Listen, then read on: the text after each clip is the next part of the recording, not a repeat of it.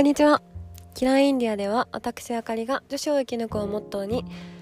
日常や読書で学んだことを配信しております。今日もお聴きいただきありがとうございます。と今日はあのいつも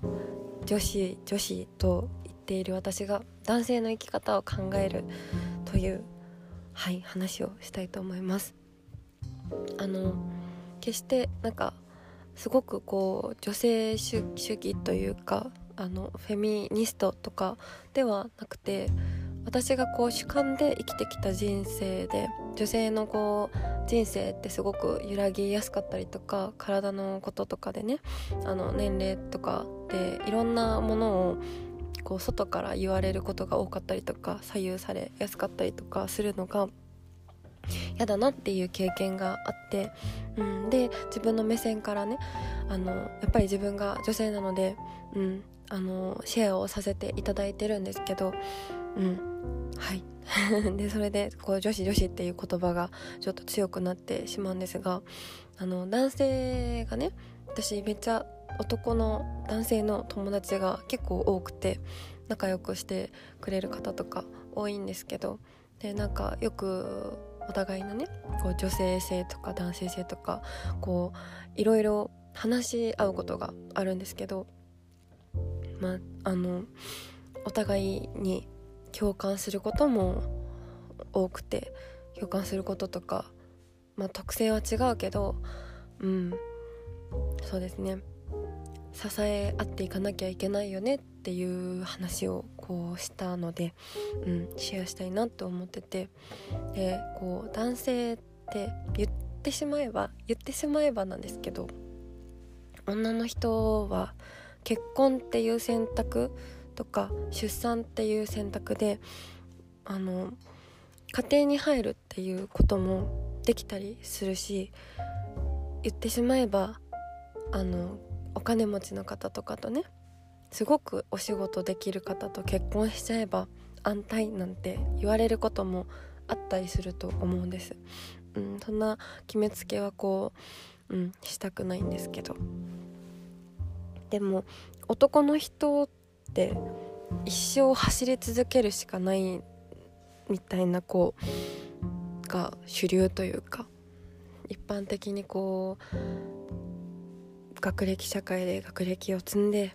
職職場であの仕事いい仕事についてその後もこう職場でもあの昇進し続けてとかね、うん、こう一本の逃げ道がないというか、うん、ずっとガシガシ働きなんかこう最前線にこう向かって走り続けるしかないというかそういうのを感じてるっていうのをこう友人その男性の友人からシェアしてもらって、うん、確かにそうだよなって思ったんですよね。うん、でそれでいてあのこう、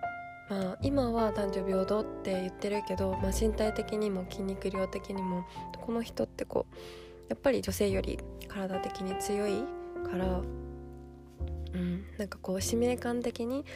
守らなきゃっていう風に思うらしいんですよね。あのちょっと古くても、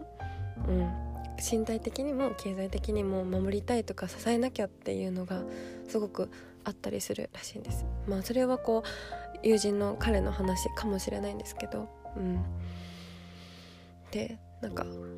そうですね。それを聞いててでしかも男性って男性と女性ってこう共有共感の生き物と言われてると思うんですけど結構こうおしゃべりとか女子会とか、うん、ママさんコミュニティとかこうシェアをする生き物らしいんですよね。うん、だけど男性ってあのあんまりこう話したり相談したりとかっていうのを、まあ、弱みを見せるみたいでできなかったりするらしいんです。うん、でこう実際にねあのそれであんまり共有ができなかったりとか一人で悩みすぎてしまって、うん、でこう命を絶ってしまうっていうことも少なくないみたいな。で自殺率って女性より男性の方が多いらしいんですよ。うん、それを思った時にこう聞いた時にやっぱりこう、うん、女だから男だからっていうのもまあナンセンスだなとも思ったりまあこの世の中的な流れでもそういうのはなくなっていってるとは思うんですけどうん